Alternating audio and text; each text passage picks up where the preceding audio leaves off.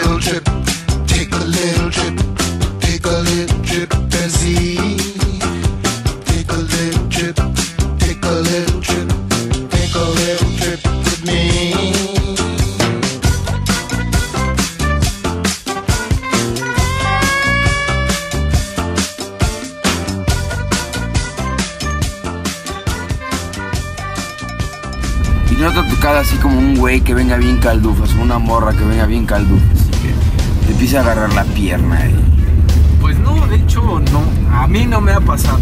Anda bien. ¿Y has tenido cuates que sí le han pasado? Sí, ha habido cuates que sí me han platicado que sí les ha llegado a pasar eso. Digo, al menos en lo particular, a, mí no. Y, y si te tocara en algún momento, así como un- una morra o un güey, que te empieza a agarrar la pierna y vienes manejando, y así, ¿qué, qué- cuál, es, ¿cuál sería tu reacción? Pues es que está de pensarse, porque no sabes este, si tal vez al rato el usuario, la usuaria te va a acusar a ti de acoso. Ajá. Realmente no fue de esa manera, ¿no? Claro. Y, y no has pensado así como de, güey, pues mete una camarita y ya. Aparte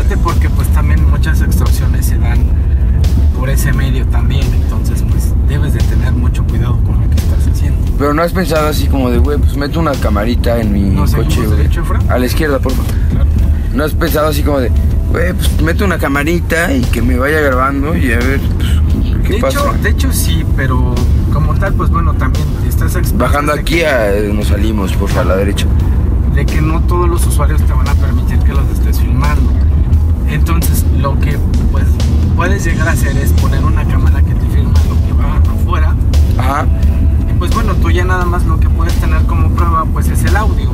Claro. Eso es algo que sí puedes Y hacer. aquí nos pero- vamos a dar vuelta a la derecha, por favor. pero también, claro, como tal,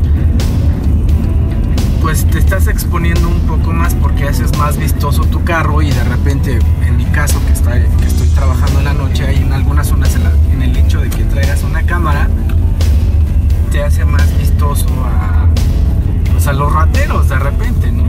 No sabes a veces en qué colonia te vas a estar metiendo.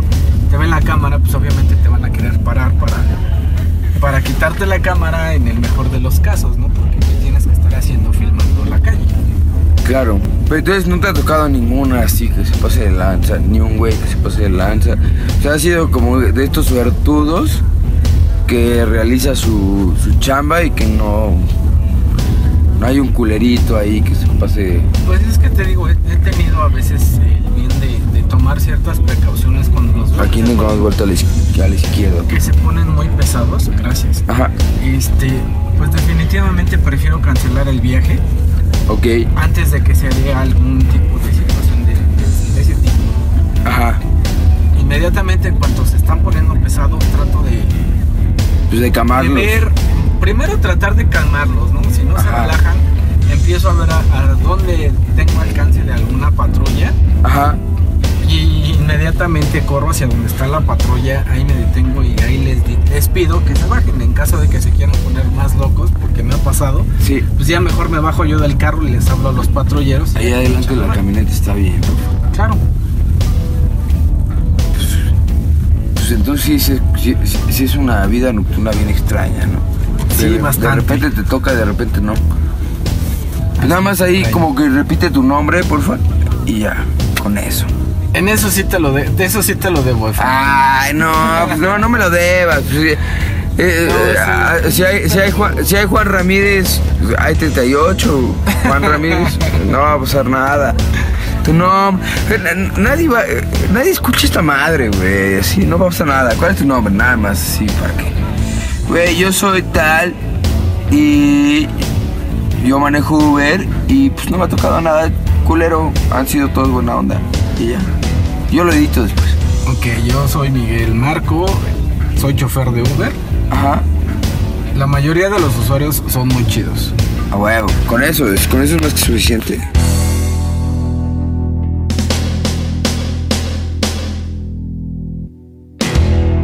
Dixo presentó Quapelot.